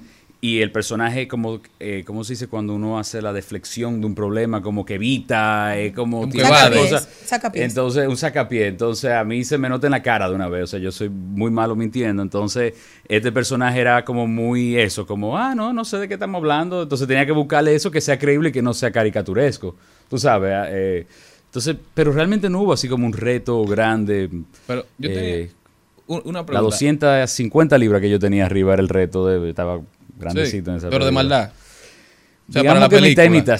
Me agarré de eso. es válido. Pero, ¿cómo es ese, ese proceso de cambiar de sombrero, de director a actor, eh, quizá con proyectos que van en cierta forma paralelos? Mm. De, ¿cómo, ¿Cómo tú lo haces? ¿Cómo tú te dejas dirigir? O tú dices, yo hubiese hecho esto de esta forma, pero no puedo meterme. ¿Tu cerebro pasa todo eso? Mira, a veces pasa, eh, no está en mi naturaleza de que pase. O sea, yo soy, yo hago el cambio el switch, porque como he hecho las, las dos, las dos cosas fueron como paulatinamente dándose. No fue que yo entré como director y actor. O sea, primero Claro. estuve como actor, mi formación fue actoral, y después el proceso, la línea de aprendizaje mía fue bastante larga como director. Entonces no fue que, mm, o sea, yo seguía actuando mientras dirigía, pero usualmente no pasa a menos de que sea como que yo sienta que hay algún tipo de error, aún así no lo digo, pero si hay alguna cosa de algún error, ya sea por lo que la experiencia te ha dado, que tú dices, mira, que hay un tema mm, estructural de la película que por ahí no está funcionando, esa- esas cosas me pasan, me han pasado, pero usualmente no. Usualmente es un switch. Porque lo chulo de ser actor es que tú llegas, tú haces A lo, lo que, que tú tienes que hacer. Imagínate si yo voy a encima, tú sabes, preocuparme por Claro. Pues yo apago esa, apago esa luz y me voy para mi casa y, y no hay problema. Resuelvan. Ajá. Ahí. Hablando, hablando precisamente de, de eso, una de, la, de, la, de las grandes potencialidades que tiene el método es esa creación de personajes. Mm. O sea, hay una, una cosa que yo no había visto en, en el cine dominicano, que es un grupo de actores que tienen una cara, un rostro que tú conoces y dejan de ser eso para hacer otra cosa. O sea, est- esta gente logró hacer unos personajes como, como si fuera teatro, de verdad, porque yo, yo vi a Nas, que no era Nas, vi a, a, a nuestro querido Héctor, que no era Héctor, Pepe Sierra tan impresionante con ese personaje, o sea, hubo como un trabajo actoral muy fuerte. Ellos, bueno, lo primero que yo estoy infinitamente agradecido con ellos por la confianza, porque puede pasar que un actor se, se preocupe cuando uno lo lleva a algo como tan lejos de lo que son, porque con el miedo de que quede caricaturesco o lo que sea, y en este caso fue al revés. Ellos propusieron, siempre estaban proponiendo más allá. Mismo Pepe era genial, las cosas que él traía eh, a la mesa todos los días, traía algo nuevo. eh, en la creación del personaje, yo siempre me gusta, sea, hay lineamientos como muy marcados, pero me gusta que dentro de esos lineamientos los mismos actores propongan y jueguen eh, para hacerlo propio de ellos. Entonces, eh, yo creo que el hecho de haberme formado como actor primero eh, me ayuda mucho para la hora de huma- humanizar los personajes, por un lado, eh, y al actor también darle la contención que necesita, porque al final los actores somos unos niños grandes, necesitamos que venga mamá y papá y no abrace y nos diga todo va a estar bien, o sea, Claro. entonces tener esa contención, pero a la misma vez la libertad para que la imaginación le pueda fluir y, y puedan crear. Ya esta película llega con, con varios reconocimientos, premiaciones de, de la reciente edición del festival de, de hecho en RD de, de Fine Arts. Sí, sí. La verdad estoy, estoy feliz. O sea, la primera vez que tengo un, un premio, un reconocimiento como director. Mi primera. Entonces estoy, estoy, estoy chocho, estoy contento, muy contento. Hay un, un tema relacionado con, con esta película que evidentemente tom- um, toca un tema muy serio, un tema muy, muy humano, Mm. eh, muy preocupante, o sea, te lleva de lo mejor a lo peor dentro del, de, la, de la psiquis y la conducta humana. naturaleza humana. Yo para mí era muy importante, yo trato de que no, de que no caricar, o sea, es muy fácil hacer un villano y hacer un héroe, pero todos tenemos un villano y un héroe adentro de nosotros. Eh, hay cosas que una persona, o sea, increíblemente cruel pueda tener un acto bondadoso y viceversa. Si yo trato de navegarme siempre en esa área gris, el humor ahí es importante porque lo que digo, estamos tratando temas serios, temas que nos dividen. Entonces yo lo que creo y lo que espero es que al final del día, mira, yo la noche de la premier, terminó la premier y nos fuimos a cenar. Y había una mesa al lado de personas que habían estado invitadas que yo no conocía a la premier. Y yo escuché esa conversación y dije, ok, ya, o sea, aunque no vaya más nadie al cine, Está hecho el trabajo. porque estaban hablando de los temas incómodos. Estaban en esa conversación. Eso es lo que yo quiero. ¿Cómo, ¿Cómo tú invitas a la gente a, a ver el método? ¿Con qué palabras? Yo diría que vayan a divertirse, pero que si les remueve algún tipo de fibra, que no lo echen a un lado. Que también, que también eh, abracen esa, esa parte también. Que si hay algo ahí que les removió y quieren hablarlo después, es un poco la, la idea. Pero si lo que quieren es ir a tripear y pasarla bien, eso es válido también. ¿Cómo tú, tú llegas a ese punto de empezar a hacer ese cine en tiempos de tanta división, donde vemos que la gente entiende que porque tiene un punto encontrado, entonces ya no puede sentarse a la mesa cuando debe ser todo lo contrario, del disenso nace el consenso? ¿Cómo tú tomas esa decisión de ser un cine quizás serio, Mm. con cierto nivel de jocosidad, como tú bien has dicho? Que es, yo creo que la forma que la sociedad dominicana asume mucho los temas. La gente aquí con tantos problemas lo que le gusta es tratar de, de, aligerar las cosas. Yo creo que de entrada, porque yo, yo particularmente estoy harto de, no, de que no pueda haber un diálogo. Eh, entonces es mi manera de tratar de crear un diálogo. Y, y lo segundo, eh, es porque realmente yo lo que estoy es exponiendo realidades también. Eh, yo siempre trato de que no sea, o sea, David Mahler tiene un punto de vista puntual con cosas, pero yo no soy ni psicólogo, ni antropólogo, ni historiador, o sea, entonces para yo dar un punto de vista así abiertamente o en las redes Una o algo, a mí me cuesta eh, estar, porque no... eh, entonces yo trato de no ser panfletario. Yo trato de que no sea una cosa de que yo te estoy predicando mi punto de vista. Yo estoy exponiendo realidades. Evidentemente, sí, hay, hay realidades que nadie puede decir que son buenas. Claro. Pero las expongo igual. Pero, por ejemplo, hay cosas, nadie puede decir que el racismo es bueno, por ejemplo. Nadie puede decir estas cosas eh, no son buenas. Pero yo expongo esas realidades, están ahí, y pongo los temas para que haya la conversación con humor, porque si no estamos todos riendo, entonces no es que nos estamos tirando. Entonces eso es, pero en parte yo creo que es eso, porque yo también estoy cansado de que no podamos hablar las cosas. Y, me gusta incitar ¿Es esas negocio eso, David? O sea, que siempre te pregunto, porque la gente siempre dice, no, yo no voy a hacer ese tipo de cosas porque aquí no se apoya. Ese es quizás el escudo, pero también, como tú bien dices, son realidades que uno no puede evitar. El deber ser no siempre es el ser. Claro. Entonces, te Vamos a ver a partir de hoy, y depende de cuánta gente de que nos esté oyendo vaya al cine. Hagan los negocios, mi gente, vayan al cine, ayúdenos ahí. ¿eh? A propósito, a propósito de eso, nos escribe una de las televidentes y una porque nos están viendo y están por ahí Sí, gozando. porque Mira, ahora nos ven y nos sí, nos oyen. Yo, cuando, cambié hoy, por suerte. yo cuando, Uno antes decía, uno vengo a la radio, pero me acordé Sí. que hay cámara. yo cuando fui catequista me di cuenta de que uno quiere a todos los niños de una manera diferente. A todos, sí. Ah, ah, yo le voy a hacer un cuento fuera del aire, porque como catequista no es bueno que lo diga aquí. Y entendí eso, pero me mandan a preguntarte, ¿cuál de todas tus películas es la que tú más has disfrutado? Haciendo ese paréntesis, dije, todo el mundo quiere a todos igual, porque hay muchos hijos por ahí. Pero, ¿con cuál te has disfrutado más que tú dijiste, bueno, ok, e- es siendo... difícil. Ajá, es difícil. Es difícil, Porque es tú la difícil. quieres a todas, pero ¿cuál? Porque la- las he disfrutado y cada cual tiene su... eh, como han sido tan diferentes, realmente cada experiencia ha sido muy, muy única. Eh, bueno, Rainbow fue mi primera película y obviamente la primera vez que ese primer amor es difícil de, de emular. Entonces eso, Rainbow, yo diría que Rainbow fue la, como que la que más me marcó. Eh, y el tema es que Cuarencena y el método son muy similares en cuanto a la, la- Estructura. la estructura y poca gente en una locación.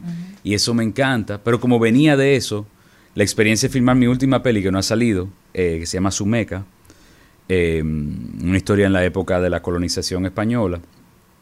eh, Qué bueno, qué buen tema. Sí, y qué muy necesario. interesante, muy interesante. Y entonces esa, esa peli, yo creo que después de- del método y cuarentena, que la disfruté muchísimo, pero venía de hacer en estudio, tenía mucho tiempo de que la acción de estar afuera, eh, tú sabes, en el- en el- con los pies sobre la tierra. Entonces esa yo creo que la, últimamente la tengo más fresca porque fue la última que hice, pero también fue la más ambiciosa y la más, yo creo que pasional, que estábamos todos ahí tratando de hacer algo bueno. David, tú has sido actor, también director y muchas otras cosas, pero de tu- dentro de tu experiencia, no te voy a preguntar quién es el mejor actor dominicano, pero el que más te gusta ver en pantalla. Uh, tengo, tengo un, un Y par. la mejor actriz. eh. Ah, bueno. Señores, muchas gracias por la invitación. La pasé muy bien hoy. No, porque el tema es que imagínate, van a decir que no soy objetivo, pero yo, o sea, me encanta ver a Nash actuar. Bien. La- la- o sea, lo disfruto. Es mentira. Como, exacto. Pero no, que de verdad, yo como me, me asombra. Siempre tenemos varios proyectos juntos y siempre encuentra la manera de sorprenderme. Ya uno pensaría después de 10 años que eso como, no, me No, no. sorprende. Y, en el método está. Pero tú vas a dormir en tu casa hoy ya, pero dime, el actor ahora. El actor, mira, a mí me, me encanta. eh, bueno, Pepe Sierra me parece formidable. Muy duro, Pepe. Eh, Fran Peroso me parece increíble y tiene también una, un rango de poder hacer drama Sí. eh, y de poder hacer comedia y de poder hacer ambas juntas. Eh, en, en Cuarencena vimos, vimos eso. Eh, eh, es que depende, porque hay algunos, es como, es como la- las fuerzas especiales, que hay uno que es bueno derivando una puerta, porque por ejemplo, Héctor Aníbal es increíble y tiene un aplomamiento y un peso espectacular. eh, y me encanta, tiene un físicamente tiene un magnetismo que tú lo ves y es como interesante ver qué es lo que él va a hacer. Eso me pasa con... Y, y en el método inclusive le cambió como el rostro. O sea, él Cambia, había sí. in- interiorizado tanto ese papel que yo le estaba mirando y era como si yo estuviera viendo a otra persona. Sí, totalmente, totalmente. Y yo creo que hay por ahí, o sea, esos son, yo diría, eh, y, y son porque también son, la versa- cuando hay un actor versátil a mí siempre me, me llama la atención qué es lo próximo que va a hacer. Entonces yo tengo esa, como esa... mm, Hay actores que no son tan conocidos, pero son muy buenos. O sea, digo conocidos ya a nivel como de hipercomercial. Comercial. Pero, por ejemplo, eh, Joshua Wagner, que estuvo en Cuarencena, él es muy buen actor, trabaja con una veracidad enorme. O sea, siento que hay que darle más oportunidades también a, a estos actores emergentes de esta generación. de- Mira, escuchándote y, y recordando que hace poco tu papá, Leopoldo Mahler, tuvo una maravillosa exposición antolo- antológica y ontológica en el Museo de Arte Moderno, me pregunto qué tanto te influenció eh, crecer en la casa de un artista con los puntos de vista de tu papá, que lo mismo va de lo cómico a lo trágico, de lo hermoso a lo social, eh, y es un cuestionador constante de, del ser humano y de la sociedad. ¿Qué tanto eso te influenció a ti? Yo podría decir que casi un, no sé, un 90% de lo que yo soy como persona y también de mi trabajo eh, es, es muy influenciado por mi padre. Por, por justo lo que, o sea, tuviste en el clavo con eso. Él trata temas como la mortalidad, eh, literalmente nada más serio que eso. Y de repente tú lo conoces a él. Tú ves la obra, yo en- estoy, estoy haciendo un documental sobre la vida de él ahora mismo. Y una de las preguntas que yo le hago a las personas, yo le digo, ¿tú qué conociste? ¿A mi papá primero a la obra? Dependiendo de cuál. Yo digo, y la relación de él con su obra es coherente. Porque yo, por ejemplo, tú ves la obra de mi padre, es una obra que hay, tiene sentido del humor, pero es muy dramática, es eh, te remueve. Yo lloré en, en el- en el museo mira, viéndolo. Belleza. Eso. Y él, él eso cuando, cuando, y eso cuando pasa, tú lo conoces papá, y mi papá es un rayo de luz, es la persona más alegre, es más. Entonces, esa, poder ma- manejar esas dos cosas de lo, la condición humana, hasta lo trágico de la condición humana, y lo cómico, eso yo creo que lo aprendí de él. Y después, como si eso fuese poco, visualmente, obviamente, yo tenía un estímulo visual constante de, de una apreciación, de, de saber cómo enmarcar un, un plano de una película, porque él lo enmarcaba en un cuadro. Entonces yo ahí tú tienes la idea de simetría o de, de composición o de color. uso de la luz también. entonces esas cosas me influenciaron muchísimo. O sea, eso fue muy... Y él, por su lado también, eh, siendo artista, obviamente cualquier expresión creativa, él me lo celebraba. Yo era Picasso a los dos años. Mierda, mejor, mejor. Entonces te ayuda la autoestima para tú seguir Claro, aprendiendo y dando para adelante. Exacto. Dando Bueno, clase. Excelente, gracias. eh, gracias por este tiempo, gracias No, por, tu favor. trabajo. Gracias a ustedes por el espacio y, y si no la han visto, lo- los invito a que vayan. De verdad, me encantaría que la, que la vean y saber qué les pareció. Vamos a ver Chroma Key y después el método. Ahí está. No, el el- Barbenheimer de... Claro, exactamente. Dos por uno. Gracias, David. De verdad, ¿cómo puede la gente mantenerse en contacto contigo, David? Aparte del cine, hay una vía por- para Eh, quizá sí, conversar. Yo, o sea, mi Instagram yo trato de ser lo más, yo no soy muy, muy te- habilidoso tecnológicamente. Me trae problemas el no responder rápido. O sea, que te escribí hace un mes. Bueno, tú, tú has sufrido esa, ese Sí. lado mío. Eh, pero mi, mi Instagram es David Mahler Back, B larga A Q. Y si hay cualquier comentario, cualquier pregunta, me pueden escribir por ahí. Yo trato de estar al día. Bueno, y para terminar, que todo el mundo vaya a ver el método que desde hoy estará en todos los cines del país. Ahí estamos. Al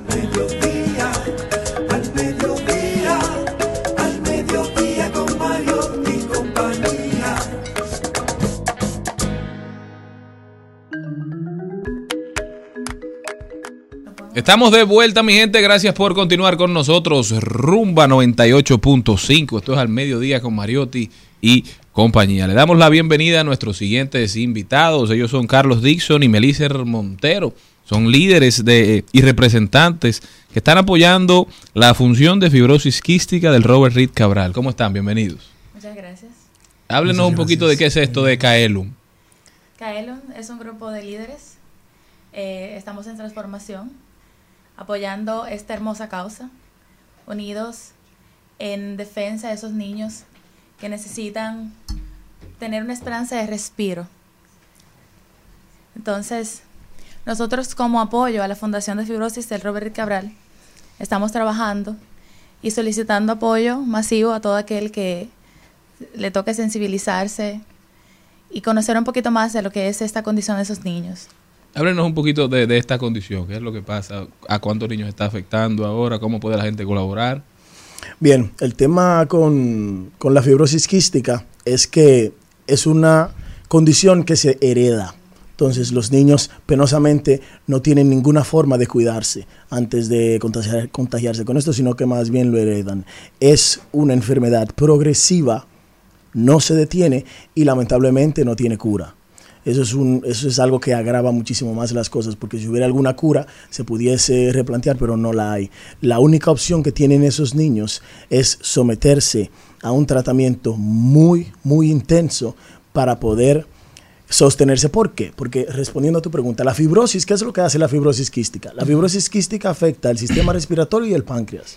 Entonces, ahí que tenemos el sistema digestivo y el sistema respiratorio, prácticamente las dos funciones más importantes del ser humano para mantenerse con buena integridad física. Entonces, se, se, le, se presentan con mucha dificultad para respirar, el páncreas no produce las suficientes enzimas y tienen los niños que soportarse con enzimas pancreáticas para poder digerir un poco o absorber los alimentos. ¿Cuál es la esperanza de vida de un niño que tiene fibrosis quística? Porque eh, hoy yo no tengo ninguna persona cercana y es la primera vez que yo escucho el término y para mí es nuevo. Entonces, claro, ¿cuál es la esperanza de vida de un niño con estas condiciones? Bueno, la esperanza de vida de un niño es, es muy corta. No llegan, no suelen llegar a la adolescencia, porque el tratamiento es bastante costoso. Sí. Es muy costoso. Con todos los tratamientos se le podría eh, dar una esperanza de vida de unos 30 años, con todo el tratamiento, pero Wow. bajo las condiciones en las que se encuentran esos niños, es, es muy penoso tener que decirte esto. Eran un total de 35 niños ahí en el Robert Reed, hoy son 34. Lamentablemente, Porque la falleció una pasada- niña que pertenecía a ese grupo de niños de, esas, de esa condición tan que desconocemos mucho, desconocemos hasta el momento. Entonces, eh, todos nos convertimos en, apoyo a esa causa. Ahora nos toca más servir y comprometernos de manera más directa con esa niña, ya- se llamaba Vianney. El lunes pasado, lamentablemente, no pudo continuar con ella. Yo me, yo me pregunto qué, qué condiciones eh, ambientales, familiares, hereditarias, de, de, de dónde surge este, este mal. es, es genético. Entonces no depende del ambiente, sino más bien de la construcción genética de los padres. ¿Y el diagnóstico? ¿Cómo, cómo Eh, se hace a tiempo? ¿Cómo bueno, uno qué- ve algunos indicios quizás? Muy buena pregunta, Síntomas. porque, porque si se pudiera diagnosticar a tiempo, eh, fuera mucho mayor la expectativa de vida de los niños. Pero lamentablemente nosotros aquí en la República no tenemos un sistema de control que permita realizar esta Prueba. esta prueba al momento del nacimiento. Entonces ya, lamentablemente, para cuando se viene a descubrir que es fibrosis quística que tienen los niños, los pulmones ya están destruidos, eh, presentan un caso de desnutrición crónico y es, es, es muy penoso. Hay- la verdad. ¿Hay algún momento en el que se pueda, esa es una de las denominadas enfermedades raras en República Dominicana, Exactamente. para ya saber, porque hay una población de personas que no son el común y por lo cual lo- el acceso a los medicamentos es muy difícil. Sí. ¿Cómo la gente puede ayudar con esto? Porque entonces a partir de ahí ya se puede empezar a tomar, porque yo tengo un sobrino que tuvo una, un episodio de una de esas enfermedades raras y tenía petequias. De esa, lo trataron Wow. muchos años en el, en el Robert Reed. Gracias a Dios, lo último que le dieron fue quimioterapia suave para poder, eh, para que él pudiera sobrevivir. Hoy tiene 20 años. Pero cada año le dijeron a su mamá, celebra hacerlo porque no sabemos si es el último. Entonces ya tú sabes la angustia de un papá, ahora sí puedo hablar de esto, a partir de la experiencia en mi familia, de que si usted puede echarle una mano y ayudarles, están aquí. Exactamente, eso lo extraño, porque al comienzo de cuando van creciendo presentan síntomas similares a casos normales y es por eso que es un poco difícil de ser descubiertos. Exactamente. O sea, pueden presentar como ser- asma. Exactamente, O- o son niños que deben ser nebulizados de entre 6 a 8 veces al día.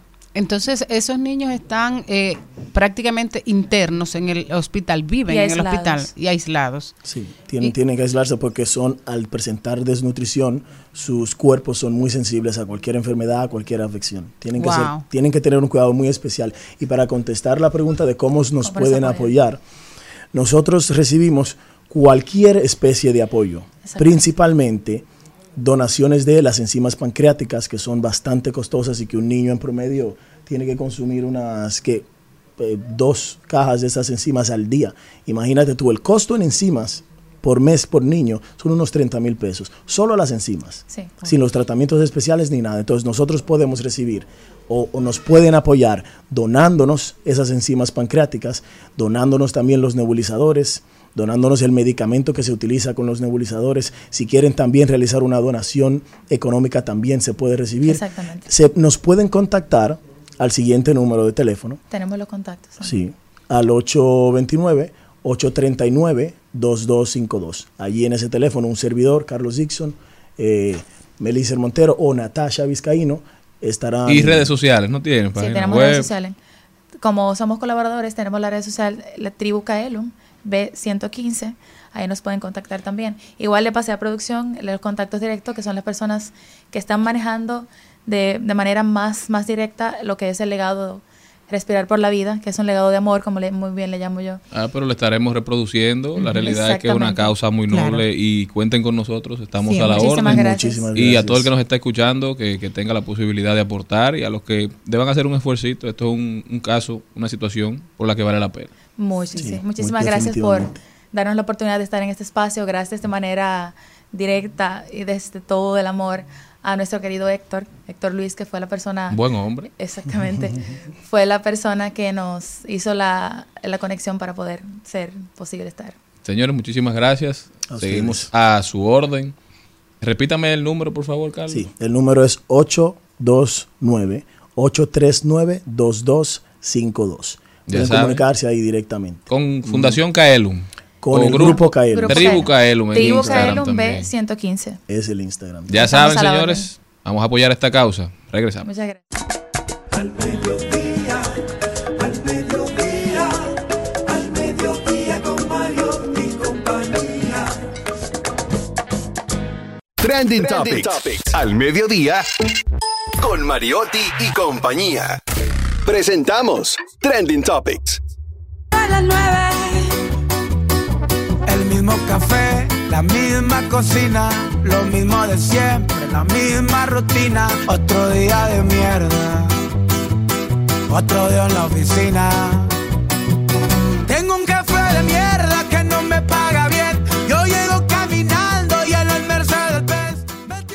Vamos a ver cuáles son las principales tendencias. Eso que escuchábamos, ¿qué era? ¿Qué era eso? Eso era El Jefe, la canción nueva de Shakira, señores, salió anoche a las 8 de la noche. A las 2 horas yo fui a ver, a monitorear y tenía Qué raro, ¿no? 1.3 millones de reproducción. Realmente en este retoma y le dice una frase que dicen, dicen por ahí que no hay mal que dure más de, que 100 años más dura. Pero ahí sigue mi ex suegro que no pisa sepultura. Entonces es una de las frases. También hace referencia a Lili, eh, que la menciona directamente, que era la, mm, la, su, ¿cómo se llama? Su niñera, Lili, al final, que no le dieron, no le pagaron la... mm, Lili Las prestaciones. Lili Melgar. Melgar, exacto. Lili Melgar era la niñera de Shakira y quien le avisa y le alerta de que le están siendo infiel y dice, no te pagaron la indemnización y hace el seño del codito. Saben que los catalanes se conocen mundialmente tacañitos. por tacaños. Sí. ¿Qué más? ¿Qué más? Bueno, otro que es tendencia hoy es am, Bill Murray. El actor. El actor que está de cumpleaños. Carlos, ¿qué, qué otra tendencia Eh, tiene? Está en tendencia Amazon, es que Amazon ayer tuvo su gran lanzamiento de verano, de verano, en donde estuvo presentando todas las nuevas líneas de productos que estarán lanzando durante los próximos meses. Ahí, ahí pudimos ver el nuevo Fire Stick que viene, toda la nueva línea de Echo y de tabletas para lectura, así como también la nueva integración que tendrán de Alexa, en donde se habla de que la nueva eh, adaptación de Alexa te podrá tener conversaciones más, más, más naturales en la inteligencia artificial. Señores, y también la tendencia, eh, don Álvaro Arbelo Hijo, figura icónica, ¿verdad? En la historia de la comunicación radial y en el periodismo escrito en la República Dominicana, quien falleció hoy, pasa sus restos y paz a sus familiares desde aquí. Nuestra eterna admiración y respeto. Nosotros continuamos. Al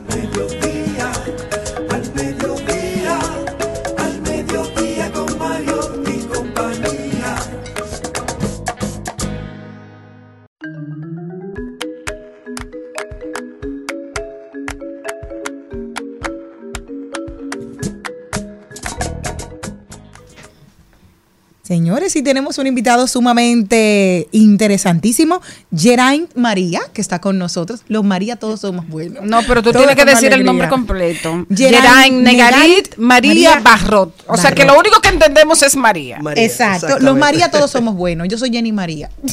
Pero de nombre. Bueno, él es el director de operaciones y gerente de seguridad operacional de la línea aérea RIFJET. Cuéntanos qué es RIFJET. Claro que sí, primero que todo muchísimas gracias eh, por recibirnos y por su espacio. Eh, básicamente RIFJET es la primera leisure airline de la República Dominicana. Eh, somos pioneros en operar eh, vuelos domésticos, estamos arraigados mucho a la industria del turismo. Nuestra base de operaciones está en Punta Cana y desde ahí partimos hacia los diferentes destinos que tiene nuestra hermosa isla. Cuéntanos qué es esto de, de Leisure Airline. El leisure airline es un término usado en aviación eh, para describir eh, aerolíneas o operaciones que están muy arraigadas al turismo, que dependen mucho del De turismo. placer. De placer, exacto, de ocio o de placer. Y ustedes van a estar eh, funcionando dentro de aquí de República Dominicana. ¿Cuáles son los puntos que ustedes van a unir Claro. a partir de ahora, de estos vuelitos cortos? Claro, nosotros tenemos ya un año desde, desde que nos certificamos con el IDAC y la Junta de Aviación Civil y actualmente operamos a Samaná, Santo. Domingo y a Pedernales, Valle de las Águilas, desde Punta Cana. Ah, sí, claro. O sea, ya estamos operando, ya volamos, es una realidad. Sí, que eran ¿Cómo- tres vuelos. Háblame de los precios, háblame de los precios, la gente claro. está preguntando. Sí, no, yo sé. claro, también. Llámale a que Eh, quiere un vuelo. Nosotros en realidad hoy vinimos a hablar un poquito sobre nuestro próximo vuelo, que es la conexión del Cibao con Punta Cana, en 50 minutos, por Wow. 99 dólares. Wow. Oh, pero Para una hora. No, 99 dólares más impuestos por vía. Ah, pero Ah, está pero bien. mira, una hora. quiera. O sea, de Santiago a Punta Cana. A Punta Cana. Se, elim- se elimina un viaje. Muchachos, son Bastante cuatro largo. horas. Un viaje en lo largo. que vienen, dos Cuatro, horas y media para acá. Sí. Bueno, dos horas y media en un vehículo aquí, más las tres horas que la carretera. Además, es muy complicado No, en la carretera del norte. claro, terrible. claro, son cinco claro. horas. O sea, usted en una hora lo puede hacer. Me Exactamente. También eh, cabe destacar que nosotros, más allá de venderte un vuelo, te vendemos una experiencia. O sea, Sí. el hecho de que tú llegas a Punta Cana, tú vas a tener servicios complementarios adicionales. Tú vas a tener accesos a, a transporte, a tu hotel, desde la terminal doméstica del aeropuerto de Punta Cana. O sea, que no te vas a ¿Qué está tener- incluido? Sí, eh, hay paquetes, que Paquetes, te van a incluir. ok. O sea, que tampoco te tienes que preocupar. Porque, ah, bueno, sí. ¿Y llego cómo al yo voy a llegar? ¿Cómo llego al hotel? Me voy ¿Cómo de llego a mi destino? semana. Tenemos servicios complementarios, tenemos servicios complementarios de excursiones, porque, ah, pero quiero salir del hotel todo incluido, quiero hacer cosas en Punta Cana. También le damos la, la- la capacidad al, al cliente, al pasajero de poder tener esas opciones. El peso que pueden llevar de un lado a otro, háblame de esos kilos. Eso que es la un gente, tema con Ay, nosotros los dominicanos. Coco es un no, tema. Coco no, Coco no. Eso No, es un no, tema, sí, sí, sí. La gente va a ir al aeropuerto, aquí me voy. Y es de Santiago para allá. Exacto. Háblame un poquito del peso. Claro, eh, cabe destacar que nosotros usamos aeronaves un poquito más pequeñas, quizás de lo acostumbrado. Claro, son, son ¿De vuelos cuántos cortos, son vuelos Son, vuelos cortos, ¿De exacto. cuántos pasajeros? De nueve pasajeros. Perfecto. Nueve pasajeros. Son, son aviones más pequeños, para no decir otra. Son aviones. Sí, son aviones. No son avionetas, son aviones. Todos son aviones.